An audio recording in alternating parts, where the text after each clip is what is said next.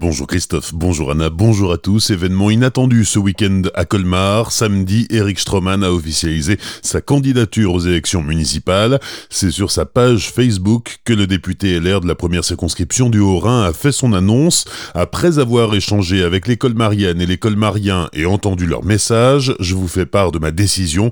Je suis candidat aux prochaines élections municipales de Colmar. Face à Eric Stroman, le maire sortant, Gilbert Meyer, qui avait annoncé en 2014 que ce serait son dernier mandat et qui s'est malgré tout représenté sans demander l'investiture des Républicains.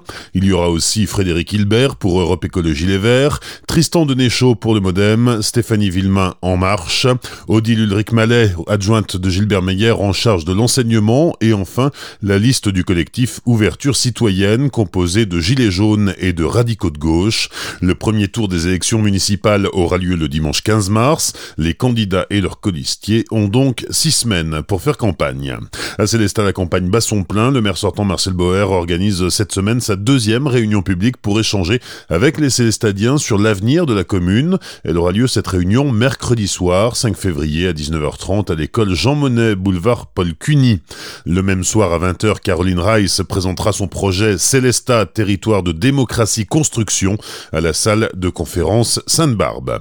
En Centre-Alsace, les habitants s'insurgent contre la baisse du rythme de ramassage des biodéchets au cours du deuxième semestre 2020, le SMICTOM a déposé sur tout le territoire des conteneurs d'apport volontaire pour les biodéchets et depuis le 1er janvier, les bacs gris qui étaient collectés une fois par semaine auparavant sont désormais collectés jusqu'à 36 fois sur l'année et s'il y a besoin de plus, l'usager doit payer. Cette mesure fait bondir entre les poubelles qui débordent et les odeurs nauséabondes. Les usagers demandent le retour aux 52 ramassages annuels. Un collectif né sur Facebook et baptisé Optimo67 a lancé une pétition qui a déjà recueilli plus de 6000 signatures. Un Célestadien mis en examen dans l'enquête sur l'attentat de Strasbourg et détenu depuis un an à Nanterre est en grève de la faim. Ce père de famille n'aurait pas dénoncé la présence du terroriste shérif Shekat devant chez lui après l'attaque du marché de Noël de Strasbourg. D'après sa compagne, Stéphane Boden aurait déjà perdu 30 kilos. Par ailleurs, son avocat a déjà formulé deux demandes de remise en liberté. Les obsèques d'Emile Young cet après-midi à Strasbourg. La cérémonie religieuse débutera à 14h30 en la cathédrale notre-Dame. De nombreuses figures de la gastronomie française sont attendues. Le chef alsacien est décédé lundi dernier à l'âge de 79 ans.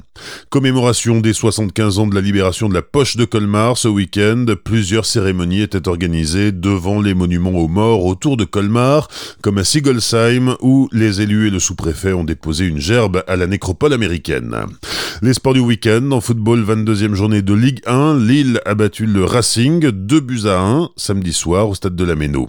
En basket, 21e journée de Jeep Elite, la SIG se déplaçait à Pau samedi soir, les Alsaciens passent à rien de la victoire, score final 74-73, les Strasbourgeois sont 13e au classement de Jeep Elite.